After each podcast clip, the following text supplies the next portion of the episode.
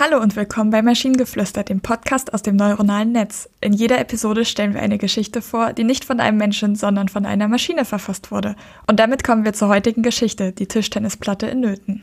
Die Tischtennisplatte in Nöten. Es war ein gewöhnlicher Tag im Park. Die Sonne schien und die Vögel zwitscherten. Ein kleines Mädchen spielte auf der Tischtennisplatte, die in der Ecke des Parks stand. Sie hatte bereits viel Spaß, als sie plötzlich bemerkte, dass einige Teile der Platte lose waren.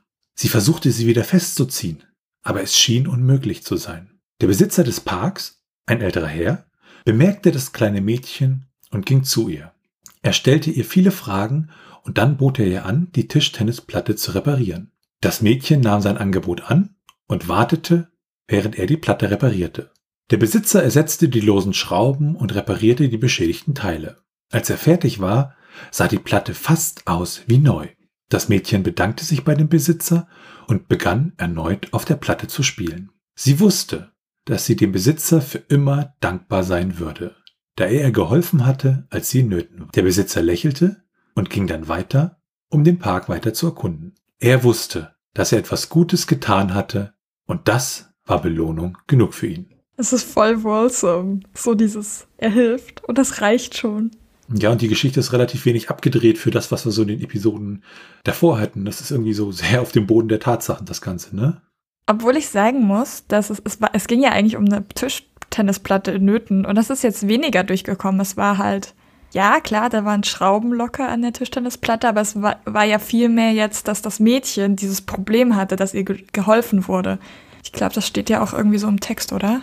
Genau, genau, stimmt. Also so die Tischtennisplatte, ja, die war zwar irgendwie in Nöten, aber eigentlich war das Mädchen, was so im, im, im Center der Geschichte stand und halt ja die Probleme hatte und der Besitzer hat ihr dann halt geholfen an der Stelle, ne? Genau. Ich habe das Gefühl, man kann jetzt dazu gar nicht so viel sagen, weil es nicht so abgedreht ist wie sonst. Ja, was mir aufgefallen ist, ähm, hier, er wusste, dass er etwas Gutes getan hat und das war Belohnung genug für ihn das war irgendwie so, gefühlt hatten wir so eine ähnliche ja, Satzstruktur auch in einem der vorherigen Episoden schon mal. Also da habe ich so eine vage Erinnerung dran. Möglich. Das ist ja, das wird ja jetzt nicht jedes Mal komplett alles das Rad neu erfunden, deswegen. Genau. Und ähm, wenn ihr Ideen oder Stichwörter habt für eine Geschichte aus der Maschine, zum Beispiel die geheime Verschwörung der Frösche im Buchladen, dann schreibt uns eure Ideen per E-Mail an info.t1h.net oder über das Kontaktformular auf der Webseite. Bis zur nächsten Episode von Maschinengeflüster. Tschüssi. Bye bye.